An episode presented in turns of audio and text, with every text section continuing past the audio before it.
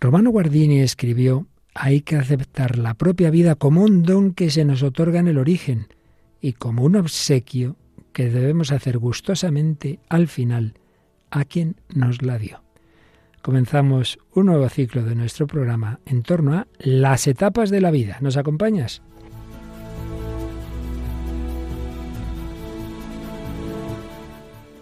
El hombre de hoy y Dios, con el padre Luis Fernando de Prada. Un cordialísimo saludo en este programa en este en España 24 de mayo, en otras naciones se emitirá cuando se emita, pero aquí en esta noche de este día de María Auxiliadora, última semana del mes de mayo y preparándonos a Pentecostés. Ven Espíritu Divino, llena nuestros corazones, enciéndelos en el fuego de tu amor.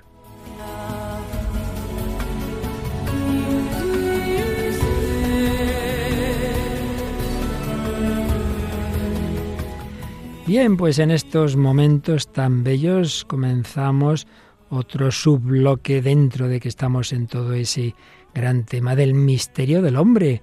Pero dentro del misterio del hombre hemos ido tratando distintos aspectos. Por ejemplo, hablábamos del trípode de la personalidad, hablamos de la madurez, hablamos de psicología y espiritualidad y muchísimos programas, 42 ni más ni menos, sobre el tema de la afectividad. Obviamente todo tiene que ver con todo dentro de este bloque, bueno, en realidad en todo, pero más siempre que hablamos del hombre, todo está relacionado. Bien, pues ese hombre, con esas dimensiones de las que hemos ido hablando en pasados programas, tiene a lo largo de la vida que Dios le conceda a cada uno, poca o mucha, pero en principio una serie de etapas, un ciclo vital. Y de esto vamos a ir hablando, de las distintas etapas y del significado que tiene ese ciclo y que no salimos ya hechos perfectamente, que esto es tarea de toda la vida.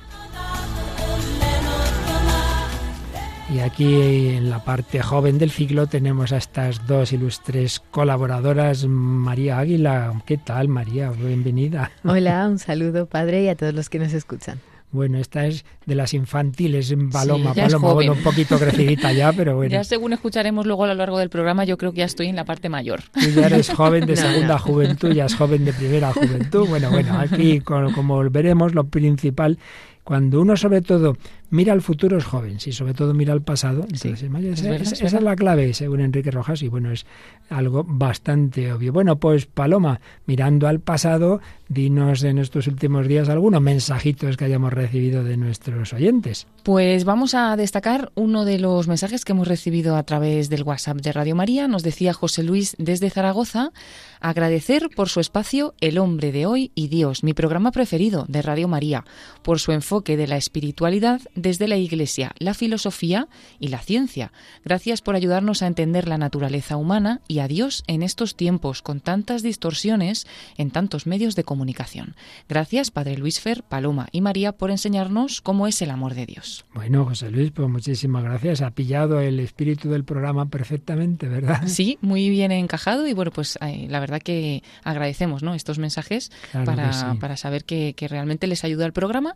Y por ejemplo, otra oyente que nos suele escribir mucho a través de Facebook, Belén Lamana, nos hacía una pregunta que no sé si es para responder hoy u otro día, pero claro, pues hablaba de cómo llevar una vida espiritual sana y yo creo que seguramente que seguir escuchando estos programas le puede ayudar, pero bueno, también lo, lo podremos contestar en otro momento. Sí, no, y más que nada que esa pregunta no se puede responder así en un mensajito ni en... Eso sería muchos programas. Yo le diría que en ese sentido que se oiga los programas de vida en Cristo, que ahí tiene más de ciento y pico, así que... Pues ya deberes de otro programa. Porque este más bien es para esa relación con el mundo, con la cultura, pero vida espiritual sana, pues lo tratamos en programa de vida espiritual como es vida en Cristo, bueno, y otros muchos, ya, ya le diremos algo. ¿Qué más? Y luego pues destacamos un correo electrónico que es bastante largo, así que vamos a sacar pues algunos párrafos. Sí, hay que resumirlo porque es que son folios y folios. Sí, se lo agradecemos a José Luis que nos ha escrito este correo, nos cuenta también pues su testimonio, ¿no?, de acercamiento a Dios y destacamos algunos párrafos. Dice, estimados Padre Luis Fernando de Prada, Paloma Niño, María Águila y Mónica y todo el equipo de Radio María. Quiero daros las gracias por vuestra labor y vuestro programa El hombre de hoy y Dios. Mi experiencia es esta. Yo soy un alma empeñada en conocer mejor a nuestro Dios, al Dios de todos. Tenía sed de verdad, sed de felicidad y la sigo teniendo. Yo ya conocí las felicidades que proporcionan los placeres del pecado sin remordimiento, pero no era ni bello, ni verdadero, ni real, y mucho menos duradero. Eran las felicidades que dan, pues eso, los pecados que nos van consolando temporalmente de los sinsabores de la vida. Por otra parte, hay pecados a mi entender que nos provocan más dolor, a diferencia de los anteriores, como la ira, la soberbia, la envidia, que nos hacen daño a nosotros y también a los demás. Para emprender el camino de búsqueda, empecé desterrando esos pecados que no nos proporcionan nada y es muy poco lo que el hombre necesita para alcanzar la felicidad. Dios nos provee de todo ello. En mi tarea de conocer a ese Dios desconocido para mí, Radio María y esa inmensa biblioteca que es Internet, junto con mi discernimiento y sentido común, me han ayudado a conocer un poquito a ese Dios de todos, que por su infinitud solo podemos llegar a vislumbrar, pero del que tenemos la certeza cierta de que es el verdadero. Dice también, seguro que hay millones de personas buenas por el mundo que agradecen que Radio María esté ahí, porque no se ama lo que no se conoce, y vosotros os encargáis de enseñarlo.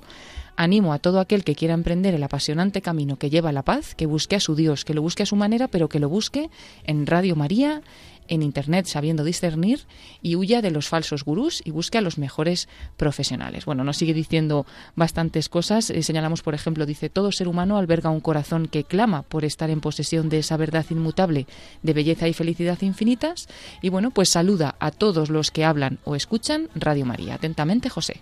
Pues muchas gracias también, José. También ha pescado muy bien la filosofía de fondo que tantas veces, tantos años vamos transmitiendo. Bueno, pues también vamos a intentarlo hacer en esta nueva etapa del programa sobre las etapas de la vida, valga la redundancia, las diversas circunstancias, edades, ciclo vital, llamémoslo como queramos. Bueno, como siempre, María Águila, como está en esa etapa juvenil, conoce la música moderna y enseguida nos ha encontrado una canción reciente, moderna, sobre las etapas de la vida, María. Sí, la verdad es que viene muy, muy acorde al tema y se llama Seven Years, que en español significa siete años, y es del grupo Lucas Graham. ¿Y esto de qué país es? Pues es un grupo danés. Danés, muy bien. Bueno, bueno. Pues luego oímos esa canción, a ver qué quiere decir eso de los siete años. Y ya más en casa, en nuestra tierra, Paloma, una película preciosa que se pudo ver en las salas de cine y ahora la han abierto en YouTube y que aconsejamos a todos los que nos escuchan que la vean. Pues sí, es la película Madre Ben, además basada en una peregrinación que tuvo lugar por España con una imagen de la Virgen, como veremos, llamada así también Madre Ben, y después se hizo esta película documental en el año 2022 dirigida por Andrés Garrigo y Pablo Moreno, que ya se puede ver además muy fácilmente en madreben.es, así que se puede encontrar muy muy fácilmente y la recomendamos a todos los oyentes y hoy también pues comentaremos más cosas sobre ella. O simplemente en YouTube escribes Madre Ben y encuentras ese ese, lugar donde poderla ver que realmente es conmovedora. Y nosotros de ella iremos sacando hoy y otros días porque esto es una mezcla de una historia de ficción y, testimonios reales de lo que ocurrió en esa peregrinación con esa imagen de la Virgen, pues como digo, lo que haremos será escuchar algunos de los testimonios, de los preciosos testimonios que aparecen en esa película. Y luego Paloma, como siempre, una última canción ya explícitamente cristiana que tenga que ver con el tema y que nos traes tú hoy. Sí, hoy vamos a traer una canción de Hakuna, este grupo que ya hemos traído en varias ocasiones, y es una canción muy bonita, mm, reciente, llamada Baila y déjate de historias, que nos va a ayudar también en este tema. Pues ya sabéis, eh, donde estéis, en fin, cada uno, a lo mejor alguno está en la cama lo que sea, pues nada, nada, da igual, baila y déjate de historias, no le des vueltas a la cabeza si te estás amargando, tienes que exámenes, los jóvenes, nada, nada, baila y déjate de historias, pero claro, ya escucharéis, baila con el Señor, claro, baila con el que es el amor, la verdad, la belleza, como nos decía este correo de José. Pues hala, vamos adelante en nuestra singladura, vamos a un nuevo puerto, vamos a hablar del ciclo vital, de las etapas de la vida.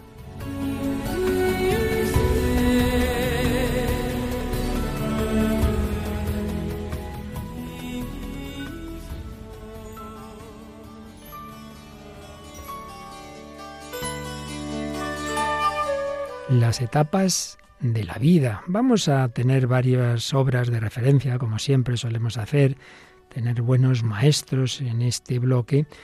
Eh, tendremos obras, por supuesto hay una obra clásica de aquel gran teólogo y filósofo que fue Romano Guardini, aunque es de nombre y, y familia italiana, pero él vivió en Alemania.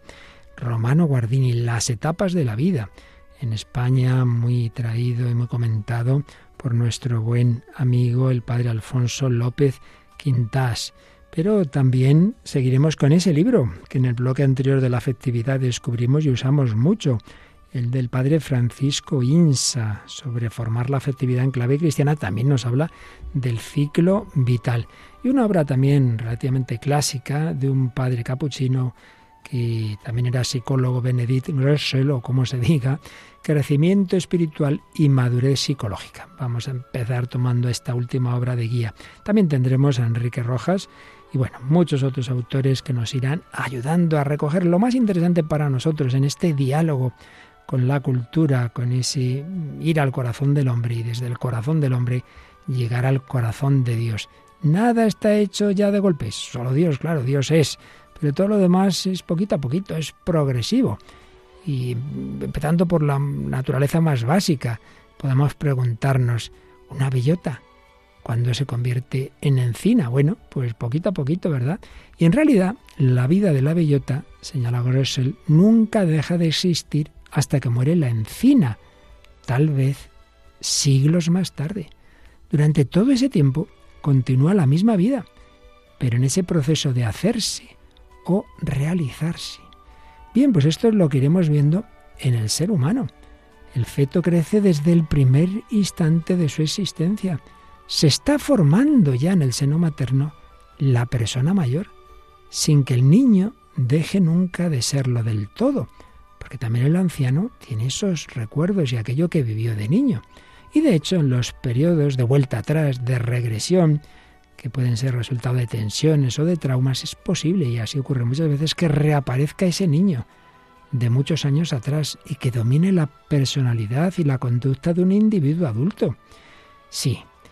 ¿Cómo vemos el presente, el ahora? Parece que se derrumba y desvanece entre el pasado y el futuro, pero en realidad el presente integra todo, se convierte en la totalidad del pasado y al mismo tiempo, en cierto modo, mm, determina o de alguna manera condiciona el futuro, claro, mediante el ejercicio creador de la voluntad humana. En este sentido podemos decir que somos lo que hacemos, tomamos una decisión libre en un sentido, bueno, pues eso eso te va a condicionar tu futuro. Otra cosa es determinar quitando la libertad, porque la persona es libre, pero esa persona libre y reflexiva es capaz en el momento presente no sólo de ser todo lo que el pasado ha hecho de ella, sino también es capaz de convertirse en lo que ella quiera llegar a ser. Bueno, ya veremos, claro, con los límites de quien es en efecto un ser limitado, progresivo y falible.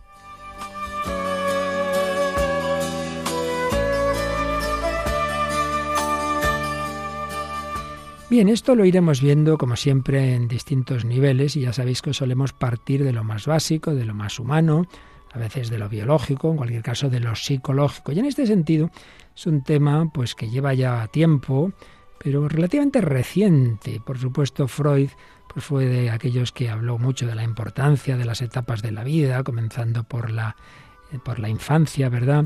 Pero sobre todo es clásico Eric Erikson que aunque en cierta medida se apoyaba en Freud, sin embargo, bueno, pues va mucho más allá de Freud y supera muchos de esos prejuicios antiespirituales, materialistas, pesimistas, antirreligiosos que tenía Freud.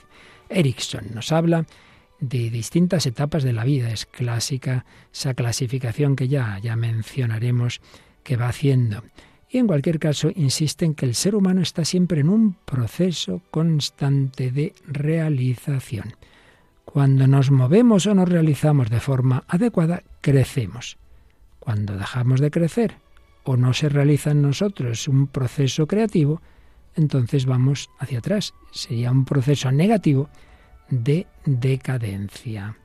También un discípulo de Freud, que luego se separó de él, famoso Carl Jung, que el que ya sabéis que en este programa podemos citar a muchos, aunque sean ateos y o digan cosas que no estamos de acuerdo, pero indudablemente este hombre tenía cosas también muy interesantes, mm, supera el, ateísmo de Freud, aunque se queda en, en un nivel muy de la nueva era, eh, de alguna manera anticipa lo que iba a ser la nueva era. Pero lo que ahora nos interesa Es que Jung también pone el énfasis en un desarrollo. Lo que pasa es que ahí eh, va fijándose en, en hechos intangibles, interiores, él habla de la sombra, de las ideas de arquetipo, pero su tema constante es hacerse, hay que hacerse. Y yendo a un autor, creo que mucho más sensato, que ya hemos comentado aquí cuando hablamos de la madurez, muy importante en la teoría de la personalidad, Gordon Alport, él no veía la personalidad como una unidad estática, somos esto, lo otro, sino como una complejidad dinámica en proceso de realización. Él usaba mucho la palabra becoming, es decir, hacerse, hacerse, el hacerse. Y el hacerse es lo que también muy conocido Piaget eh, iba a desarrollar sobre todo fijándose en los niños. Y bueno, podríamos seguir con muchos otros psicólogos, pedagogos como Evelyn James Whitehead, etcétera, etcétera. Pero aquí no vamos evidentemente a hacer un programa de psicología evolutiva. Para eso están nuestros psicólogos expertos y los programas propios. Simplemente lo mencionamos indicando que Dios ha hecho un mundo en el que está esa dimensión, que hay que seguir luchando, que hay etapas, que hay procesos, que hay que perfeccionarse. Y aunque esto lo desarrollaremos mejor más adelante, ya indicamos que en el nivel teológico ocurre lo mismo. Dios no ha hecho la creación, ¡pum!, un día está todo hecho. No, ya sabemos que la Biblia habla de esos siete días, ya sabemos que es un símbolo, pero también en el científico lo vamos viendo, las cosas no aparecen de golpe, hay todo un proceso, hay toda una evolución, pero lo mismo vemos en la historia de la salvación. Hay un estado original en que Dios crea al hombre y tras el pecado hay toda una historia están los patriarcas, está la formación del pueblo de Dios, de Israel, con etapas muy claras. Está toda esa preparación de la encarnación, llega la plenitud de los tiempos con Jesucristo. Incluso, si queréis, nos podemos fijar en cómo Jesús forma a los apóstoles poco a poco, poco a poco. Los pobres míos eran, en fin, un poco, un poco brutiotes, un poco brutotes, es decir, dejarme decirlo así coloquialmente. Y el Señor los va puliendo y todavía, todavía después de irse tenía el Espíritu Santo bastante que hacer. Pero luego tenemos el tiempo de la Iglesia, el tiempo del Espíritu Santo y también vemos que hay etapas en la historia de la Iglesia. El Apocalipsis habla de ello. Recordemos ese texto tan bonito de Jesús cuando dice en Marcos 4, el reino de Dios se parece a un hombre que echa semilla en la tierra. Él duerme de noche y se levanta de mañana. La semilla germina y va creciendo sin que él sepa cómo. La tierra va produciendo fruto sola. Primero los tallos, luego la espiga, después el grano. Cuando el grano está a punto, se mete la hoz, porque ha llegado la siega. Y Dios nuestro Señor va acompañando ese proceso. Los sacramentos pues van siguiendo en definitiva la dinámica humana. Nacimiento, bautismo, crecimiento, confirmación, alimento, Eucaristía, curación, penitencia y unción, madurez, sacerdocio, matrimonio, aunque no sea sacramento la consagración de la vida religiosa, vida consagrada. También los grandes teólogos espirituales y los místicos nos hablan de etapas en la vida espiritual, no se va de golpe a la unión íntima, no, sino purificación, iluminación, unión. Tres etapas clásicas. Purificación, venimos de una situación de pecado. Iluminación, Dios va iluminando nuestra mente, nuestro corazón con el misterio de Cristo. Y unión. Pero todo esto con crisis de crecimiento, noches oscuras, noche del sentido, noche del espíritu. Santa Teresa hablará de las moradas, no se llega de repente a la morada íntima, no, no, vas avanzando por las moradas del castillo interior. En fin, como veis, un panorama interesantísimo. Todos tenemos que ir recorriendo etapas. Claro, a algunos Dios le da más tiempo de vida, a otros menos, pero siempre hay proceso, siempre hay un poquito a poquito. Solo Dios es siempre plenitud de todos los demás. Somos progresivos tenemos que tener paciencia con nosotros, con el mundo y con los demás. Entramos en este interesantísimo bloque de las etapas de la vida.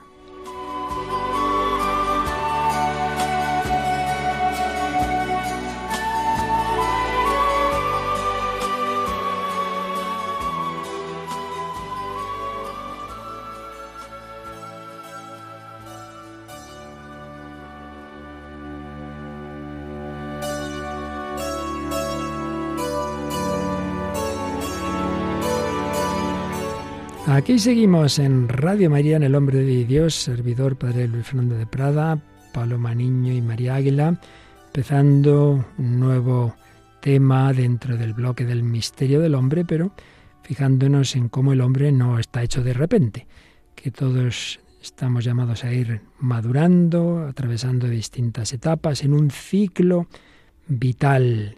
Y esto pues es claro ya en la digamos la reflexión filosófica, antropológica y ética, pero en los tiempos modernos sobre todo se ha estudiado psicológicamente también desde siempre en la vida espiritual, las etapas de la vida espiritual. Pero eso lo dejamos para más adelante. De momento nos fijamos en ese ciclo vital que ha sido muy tratado.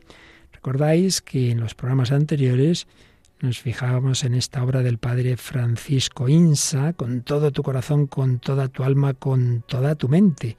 Es sacerdote y a la vez psiquiatra y nos habla de las características de esos ciclos vitales del hombre que va avanzando en cuatro niveles, en cuatro capacidades, o como queramos decir, sí, capacidades en cuatro niveles. El nivel cognitivo, como vamos pensando, el modo de pensar, evidentemente, no es el mismo el del niño, el del adolescente, el del hombre maduro, el del anciano. Cognitivo, afectivo, de lo que hablábamos en meses anteriores, el modo de sentir, el modo de dejarnos afectar por los sentimientos que provoca la realidad. Cognitivo, afectivo, conductual, el modo de actuar, pues sería muy sospechoso que una persona de 30 años actuara igual que un niño de dos años, sería muy preocupante más bien. Cognitivo, afectivo, conductual y social, el modo de relacionarse. Cuatro claves, cuatro niveles en los que el hombre va avanzando desde el seno materno hasta la ancianidad, si llega a ella. Un ciclo vital donde evidentemente hay un condicionamiento biológico, claro, no somos espíritus puros, es evidente. Por eso es muy importante ese nivel que aquí no vamos a tratar, eso lo dejamos para los programas de medicina. Está el cerebro, están las hormonas, en fin, tantos sistemas que tenemos, pero además de lo biológico está el ambiente, la educación, el estilo de vida, en fin, muchos aspectos. Por supuesto, para nosotros la gracia de Dios. ¿Qué características señala el Padre Insa del itinerario que estamos llamados a realizar, que de una manera u otra se, se produce siempre, salvo con problemas graves? Pues dice estas. Es un itinerario constante, es decir, siempre se está en evolución, desde la concepción incluso hasta el final, constante, progresivo, se va hacia adelante, ganando aptitudes o perdiéndolas. Claro, lo de quedarse estable eso es lo que no puede ser. O vas para adelante o vas para atrás. Progresivo, ojo, no quiere decir lineal, porque puede haber y hay pequeños retrocesos, subidas y bajadas, pues que, se pueden dar, pero la línea de tendencia va en una dirección. El estancamiento es una situación anormal como en el síndrome de Peter Pan, el eterno adolescente. Es un proceso también irreversible. ¿En qué sentido? Pues no es sano volver al modo de pensar, sentir de una etapa anterior. Si se produce, pues algo está fallando. Se llamaría la regresión, antes la mencionábamos. Obviamente está también la involución del anciano. Es un proceso natural de decadencia física y psíquica, tampoco revierte. Se puede mejorar, se puede frenar una decadencia por la medicina, pero hombre, lo normal obviamente es ir hacia abajo. Proceso irreversible, proceso necesario. Hay que ir pasando, no puedes saltarte una etapa, hay que pasar por cada una de las etapas. Un sujeto que no ha podido ser niño, entendamos lo que queremos decir, algo mm, va a fallar ahí, algo eso se va a notar después. Eh, se puede que desarrolle precozmente algunas capacidades, pero lo hará a costa de otros temas. Y también hay que señalar que cada etapa implica una crisis que hay que superar. El pasar de una etapa a otra, hay crisis entre medias, esto es así. No somos ángeles, repito, y los cambios pues implican crisis de mayor o menor mm, dificultad las crisis no hay que verlas tampoco simplemente como algo negativo, no, no, sino como retos que nos ayudan a madurar. Bueno, pues iremos viendo todo esto. También hay que decir que en la transición de una etapa a otra, pues claro, esto no hay que de repente una luz que se enciende, pues no, hay, hay fases en que todo puede estar un poquito mezclado, coexisten una y otra etapa, a veces va demasiado deprisa, a veces va demasiado despacio. Bueno, cada uno tiene, esto es verdad, no hay dos personas iguales, cada uno tiene sus etapas sus de distinta duración e intensidad, pero bueno, más o menos creo que son rasgos que se dan en todos. Bueno, María, pues ya estoy hablando demasiado y creo que nos viene muy bien si nos traes una cancioncita de alguien así de tu edad más o menos, y bueno, un poco más, me sospecho, que canta sobre esto de las edades de la vida, ¿verdad? Sí, un, poquito más mayor. Un poquito más, sí, creo que sí, creo que sí. Sí, la canción se llama Seven Years, que en español es Siete años, y es el mayor éxito de la banda danesa Lucas Graham, que publicó en 2015 en su segundo álbum llamado Blue Album, el álbum azul. Este tema estuvo en lo más alto de las listas en los países europeos más importantes, entre ellos también España, y luego acabó conquistando el mundo entero cuando llegó también a otros países en América. La canción fue escrita por el cantante del grupo, que como hemos, bueno, que tiene el mismo nombre que la propia banda. Mm. Y según ha contado ya en alguna entrevista, este tema va dedicado a su hija. Él quiere como que se dé cuenta de cómo es cada etapa de la vida. De hecho, habla sobre el paso del tiempo, va describiendo ciertos años de, de la vida en una persona. Pues habla de los siete años, que es como el tema principal, por así decirlo. Luego va a los veinte, etcétera. Y va sucediendo en esas etapas hasta llegar a los 60 y se queda en los 60 porque su padre falleció a los 61. Entonces como que no ha tenido un referente muy claro de una vida mucho más allá de, esa edad. Y sí que es así curioso que suele tratar bastante del tema familiar en sus canciones, porque también tiene otra muy famosa que se llama Mama Said, que significa mamá dijo, y, y, es verdad que eso es un tema muy recurrente y él mismo dice que es porque su familia pues le inspira mucho. Bueno, pues nada, escuchamos Seven Years de Lucas Graham. Once I was seven years old, my mama told me, Go make yourself some friends or you'll be lonely. Once I was seven years old.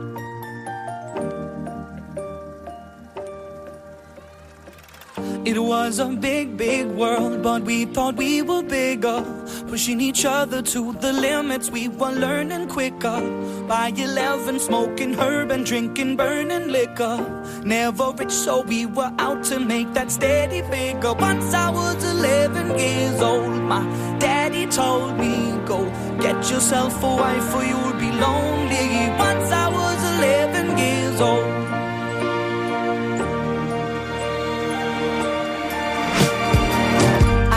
Always had that dream like my daddy before me. So I started writing songs, I started writing stories. Something about that glory just always seemed to bore me. Cause only those I really love will ever really know me. Once I was 20 years old, my story got told. Before the morning sun when life was lonely.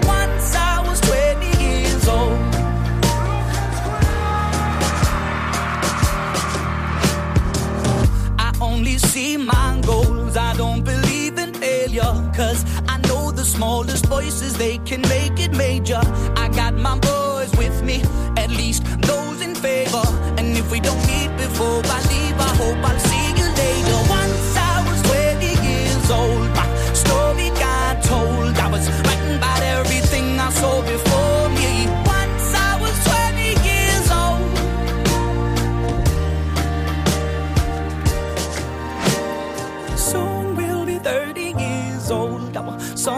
Been sold. We've traveled around the world and we're still roaming. Soon we'll be 30 years old.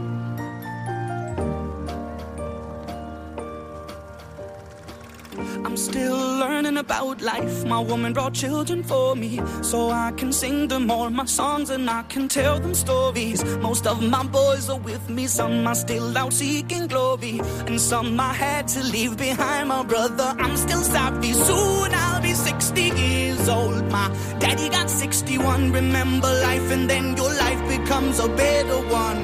I made a man so happy when I wrote a letter once. I hope my children come and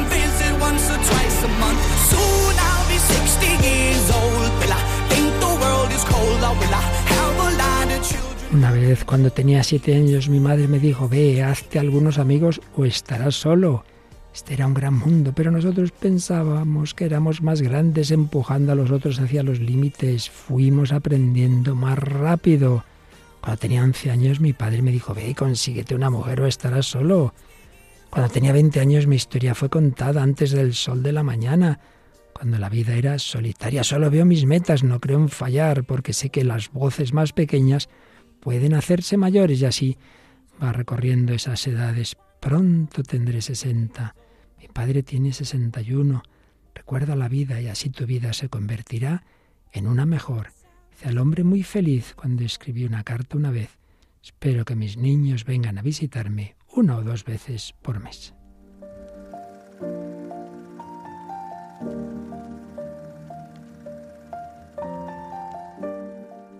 Están escuchando en Radio María El hombre de hoy y Dios, con el padre Luis Fernando de Prada Paloma Niño y María Águila. Bueno, pues esta es esta canción Seven Years que nos ha traído María Águila de Lucas Graham. ¿Tú qué destacarías de, de las letras que hemos leído, traducido algunas de ellas?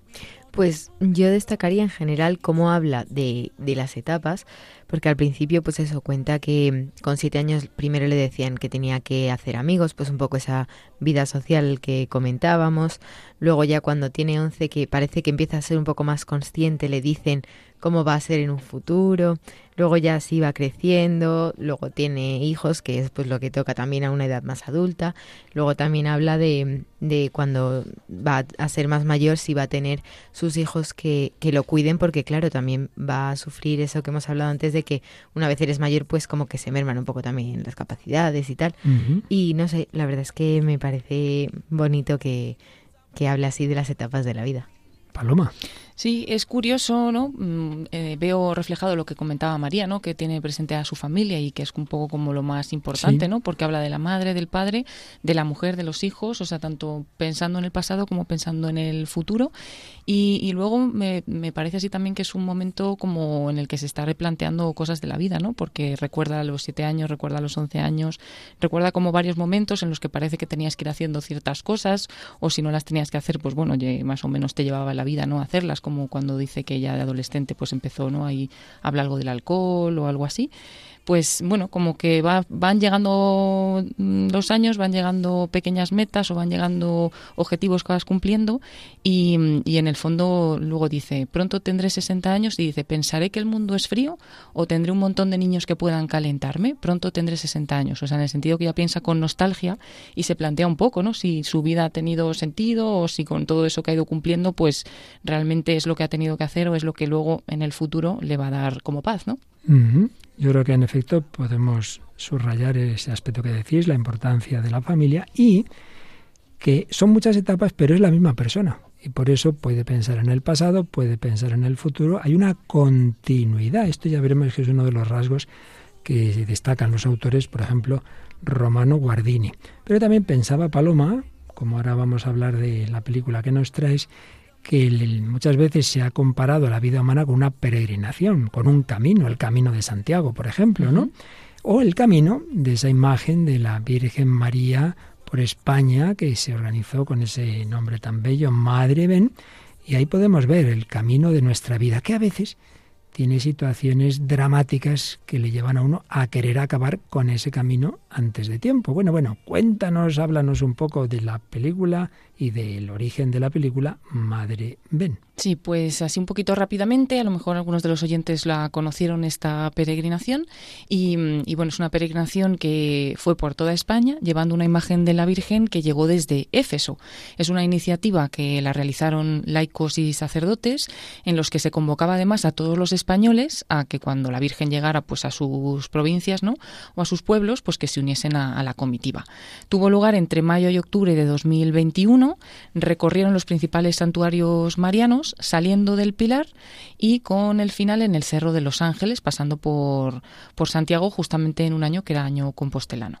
Bueno, saliendo del Pilar, pero sin olvidar de que la imagen vino de bastante más allá, ¿verdad? Sí, sí, llegó desde Éfeso, la trajeron hasta, hasta España y luego justamente ya el momento inicial de esa peregrinación, el punto de partida fue ahí en el Pilar de Zaragoza, porque lo que querían era como rememorar la visita de la Virgen María al apóstol Santiago, que recordamos que se aparece ¿no? en, en Zaragoza, en el Pilar, y, y recordaban esa visita de la Virgen al apóstol y luego iban hasta Santiago de Compostela como hizo el propio apóstol. La verdad que está muy bien el símbolo porque según todo indica, María vivía en esa casa de Éfeso con San Juan y entonces todavía en su vida terrena visita al apóstol en Zaragoza y justo de Éfeso a Zaragoza. Sigue, sigue. Y luego continuaron por eh, los lugares más significativos de espiritualidad mariana de España. Fueron por Loyola, por ejemplo, Santo Toribio mm. de Liébana, Covadonga, Guadalupe o El Rocío y bueno, muchos otros. Y luego además por muchas ciudades, muchos pueblos, mm, lugares improvisados que no estaban en el recorrido, pero que por lo que fuera iban surgiendo. Y por ahí por donde fueron, pues se han contado muchísimos testimonios. Realmente fue, mm, consiguieron lo que buscaban, ¿no? Que era como enraizar de nuevo la fe en Jesucristo por medio de María y que María, pues si a lo mejor había personas que estaban alejadas desde hacía tiempo, pues era ella, ¿no? La que visitaba a las personas. Y se quedó con ese lema, Madre ven, y luego, pues fue mucho más que todo ello, porque con tantos testimonios, tantas imágenes que habían grabado, surgió entonces la película, la película de, Madre Ben, que sale en el año 2022 como un documental dirigido por Andrés Garrigo y Pablo Moreno.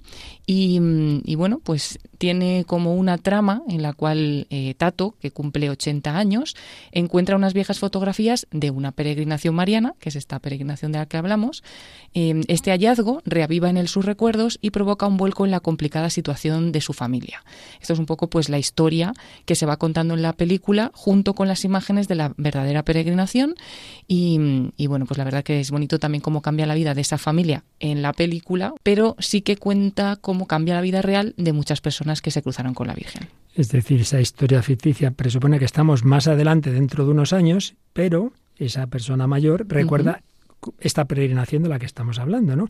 Así que tiene mucho que ver con lo que estamos diciendo, un hombre que ha llegado al final de su vida y mira hacia atrás, y en ese mirar hacia atrás se nos van contando cosas que ocurrieron, y eso es lo que nos traes ahora. A leer, por lo menos nos da tiempo uno o a lo mejor dos testimonios de la película. Sí, vamos al primero que es uno muy impresionante, es el testimonio de Andrés Rodríguez, vamos a escuchar que en algún momento lo llaman Andy, y, bueno, pues él es un joven que tiene depresión, lo cuenta él desde bastante jovencito, y ya había decidido suicidarse, ¿no?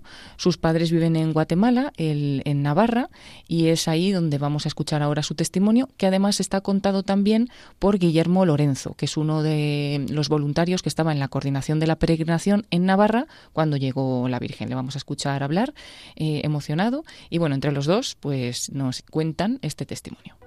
Yo soy Guillermo Lorenzo, estoy casado y tengo cuatro hijos maravillosos. Y nada, el año pasado tuve la suerte de trabajar en la coordinación de Madre Ben en, Navarra.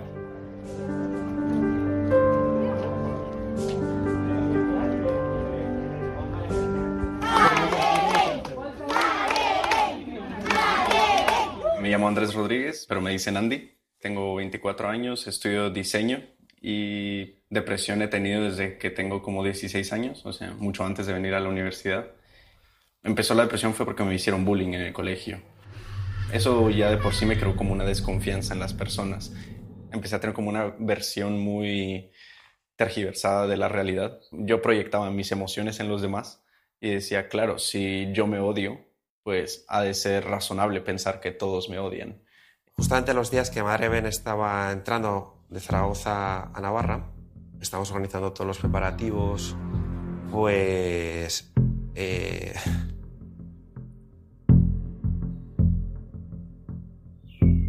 Perdón, ¿eh? Yo a todo esto, Andy, es un amigo que conozco, conozco también bastante a sus padres y sabía que estaba con una depresión. De hecho, habíamos intentado quedar unos días antes y no pudimos quedar, ¿no? Y yo estaba preocupado fue meses antes, en enero. O sea, yo ya estaba muy, muy agotado. Para mí cada día me dolía estar, estar vivo. Entonces, pues tomé la decisión que en algún momento de este semestre, pues voy a, voy a suicidarme.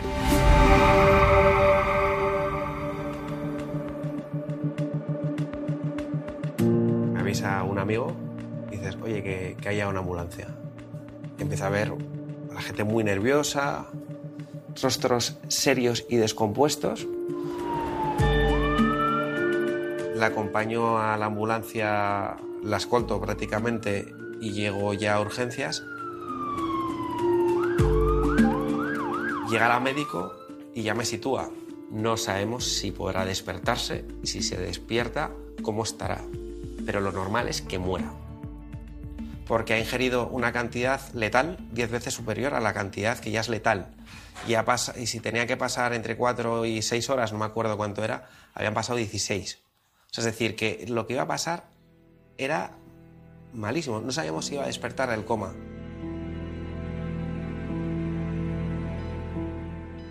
Y claro, es que los padres de Andy viven en Guatemala. Entonces procedo a llamar a la madre, la conversación más difícil que he tenido en mi vida. Su madre me dijo, oye, ¿qué es lo que necesitamos para poder ver a Andy? Pues yo le dije, necesitamos un milagro.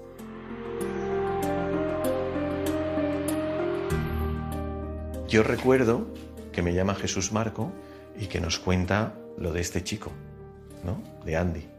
Y, claro, nos pide que por favor rezásemos. Claro, nos quedamos todos helados. Entonces llamamos a las carmelitas corriendo, bueno, les escribimos un mensaje, nos consta que las carmelitas lo leyeron y se pusieron a rezar. Toda la organización de Madre Ben, que yo no me hacía cargo de todos los que eran, pero más de 100 personas, desde luego estaban rezando por Andy. Pero es que también espontáneamente todos sus amigos, que eran varios cientos, de forma natural se pidió un auxilio de madre, que viniese y no lo soltase. Lo siguiente que ya recuerdo es que pues, desperté en el, en el hospital. En realidad estaba muy confundido al principio porque yo había investigado mucho ese tema y es un... Y cuando te digo que lo investigué, o sea, que básicamente pude haber hecho mi máster en, en, en, en, esa intoxicación. Y yo lo había planeado para que no hubiera regreso. Pero algo que tengo como muy vivo en, en mi memoria es que al despertar, o sea, lo primero que pensé fue gracias a Dios. Y ese mismo pensamiento, o sea, me sorprendió inmediatamente porque fue, porque estoy agradeciendo, o sea, no, fue una sensación como rara, pero como gratificante al mismo tiempo. Pensar que iban a venir mis padres me tenía muy, muy nervioso. Era, eh, era una sensación de qué van a decir, qué van a pensar. Y, pero al llegar ellos, o sea, solo me, me llenaron de abrazos, de besos, del disculparse por no estar más presentes, el, el preguntarme el por qué, o sea, como que, o sea, solo expresión pues muy bonita de amor de ellos. Justo en ese momento, pues como que algo cambió en mi mentalidad, literalmente como que la, depresión y toda esa, esa versión que yo me había creado de totalmente distorsionada de la realidad como que desapareció y como que por fin miraba todo como era. Me siento una persona nueva, gracias a, a todo el apoyo y el cariño que he recibido tanto desde mi familia y mis amigos hasta el, pues el milagro concedido por Dios por la intercesión de la Virgen.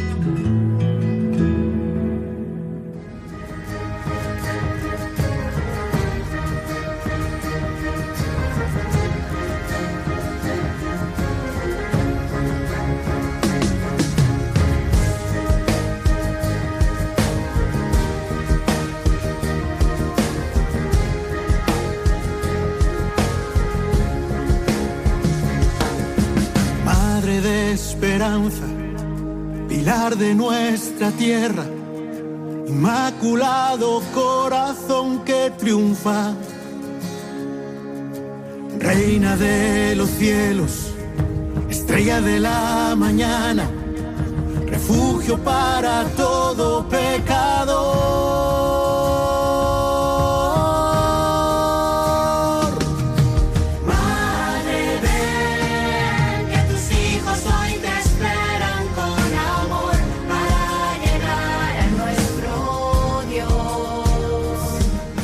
Madre, ven, tus hijos te esperan y Andy esperaba la esperanza y valga la redundancia.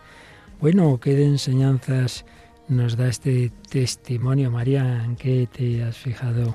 Pues yo, este testimonio ya me puso los pelos de punta la primera vez que, lo escuché, vamos, que lo vi en la película. y ahora otra vez, porque me parece un testimonio muy duro y muy fuerte. Y ligándolo un poco con el tema que estábamos viendo, a mí me parece que habla un poco claro como de ese pasado en el que pues al final le hacían bullying, que llevaba muchísimo tiempo sufriendo esa depresión y que al final ese pasado pues afecta y actúa en el presente con esa idea de incluso querer quitarse la vida. Pero claro, este no es realmente el ciclo vital que se debería seguir, sino que ha habido ahí como un fallo que ha sido, pues yo creo que en esa infancia cuando le hacían el bullying, que no debería hacerse nunca, mm. y, y, pues eso ha llevado a que en el presente también tenga ese fallo de pensar que, que se quiere morir.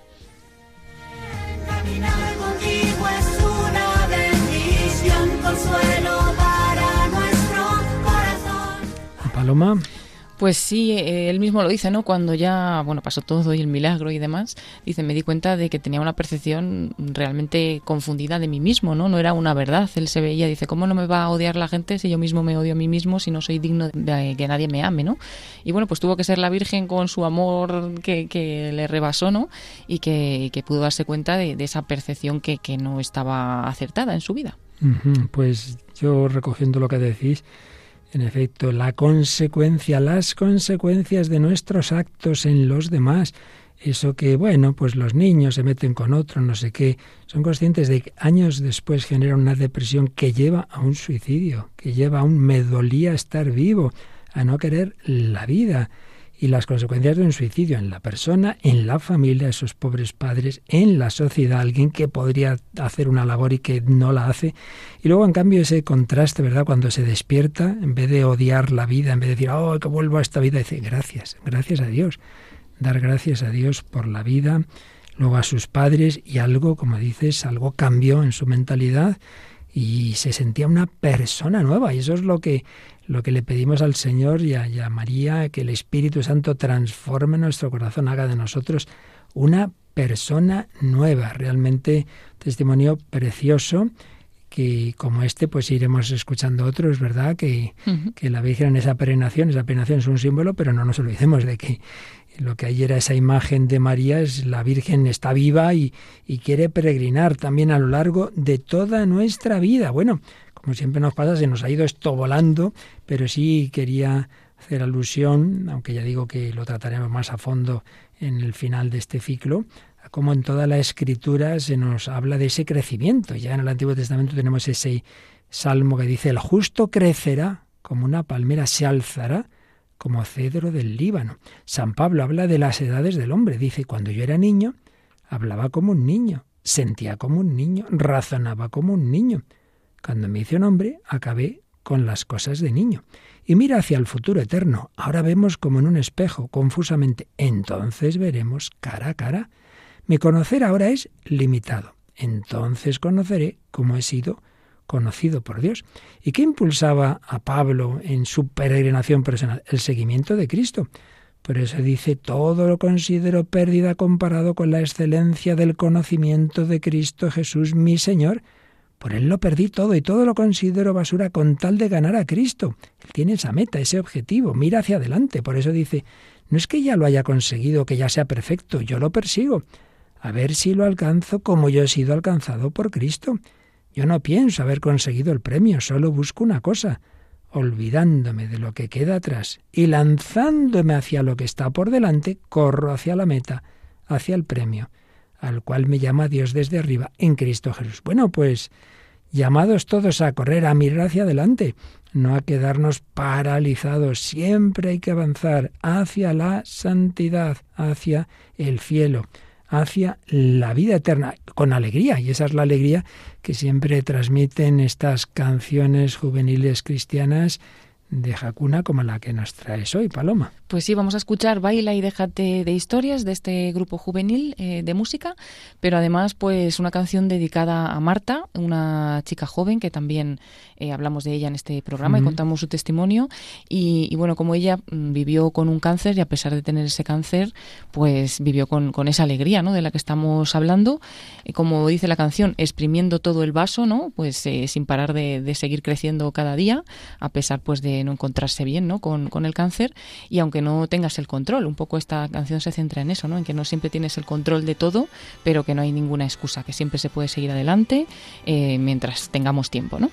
Entrégate hasta el extremo, empápate de esta fuente inagotable e infinita de la que siempre se sacan fuerzas. Vamos a escuchar, baila y déjate de historias. Que ni piedras en el camino te hagan tropezar no te ates nada, no hay tiempo para dejar la oportunidad pasar, que no hay excusa alguna para no servir a los demás. Siempre sonriente sin dejar a la queja entrar, que un ángel nos ha enseñado cómo se debe volar, que si llevas la crota cuestas, no se tiene por qué notar que si esta no es nuestra liga, entonces, ¿a qué te quieres aferrar?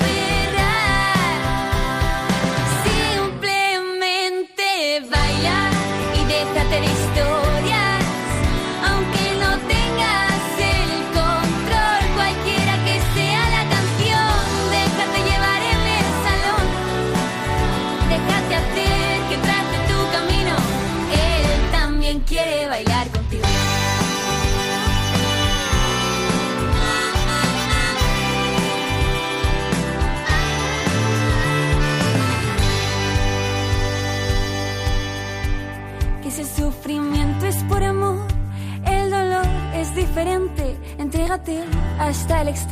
empápate de esta fuente inagotable, infinita, de la que siempre se sacan fuerzas. Es Dios Padre quien te grita, que te acompaña en lo que elijas. Cada segundo puede ser el último, es la hora de levantarse, vive derramando, derramando todo el vaso, que no haya gota que se salve, busca creatividad, lo terrenal puede esperar, recuerda que no pones es la mejor forma de firmar.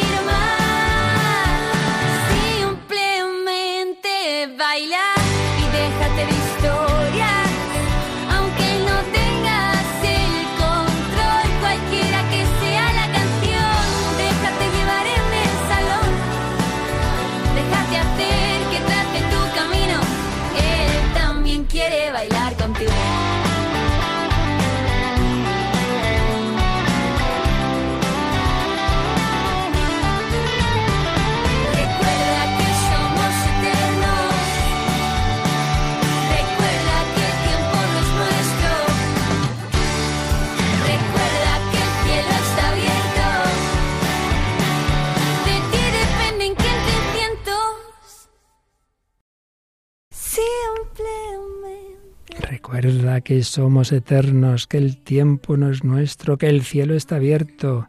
De ti depende que entren cientos cada segundo. Puede ser el último.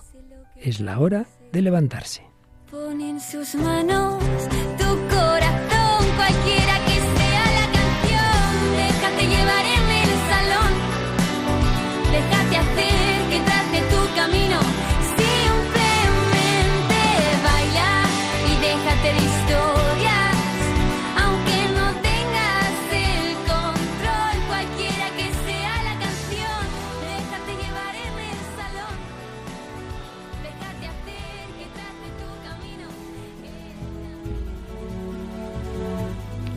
Pues así es, no bailes contigo mismo, déjate de historias, baila con Cristo, Él quiere bailar contigo y así si el sufrimiento es por amor, el dolor es diferente, Él sufrió pero venció, el triunfo es seguro, somos eternos, el cielo nos espera. No le hagas esperar demasiado, pon en sus manos tu corazón, pero déjale hacer, que trace su camino. Sean pocos o muchos años, vivamos todas las etapas hasta la santidad. Bueno, pues primera etapa de este bloque sobre las etapas de la vida. ¿Qué tal, María? ¿Te ha gustado? ¿La has recorrido bien? Sí, mucho. Me ha, me ha gustado mucho. Ya el broche final ha sido buenísimo también. Ahí la veíamos aquí bailar a esta jovencita, ¿verdad, Paloma? Bueno, Paloma, ahora llega otra música un poco más tranquilita para la hora siguiente, ¿verdad? En Radio María España. Sí, vamos a escuchar enseguida el programa Música de Dios con el padre Eusebio Guindano. Y quien quiera compartir esos mensajes como los que hemos recibido en esta semana pasada, pues pueden hacerlo a través del correo electrónico el hombre de hoy y Dios arroba radiomaria.es o bien buscándonos en la página de Facebook del programa por el mismo nombre y ahí pues en cada publicación esperamos vuestros comentarios y también pues eh, pondremos el podcast de este y de todos los programas. Así que también os invitamos a seguirnos en esa página, El Hombre de Hoy y Dios. Eso es. Y recordad que estamos en la última semana de la campaña de mayo de Radio María. Termina el 31 de mayo, fiesta de alegría, la visitación. Pues que demos a la Virgen también la alegría de más y más oraciones, sacrificios, donativos, para que Radio María siga llevando la alegría y la esperanza a toda España y al mundo entero.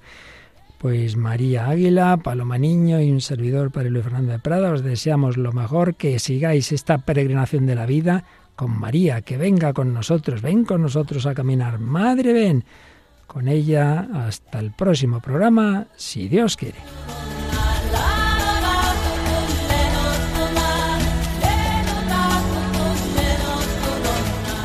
Así concluye El hombre de hoy y Dios un programa dirigido en Radio María por el Padre Luis Fernando de Prada.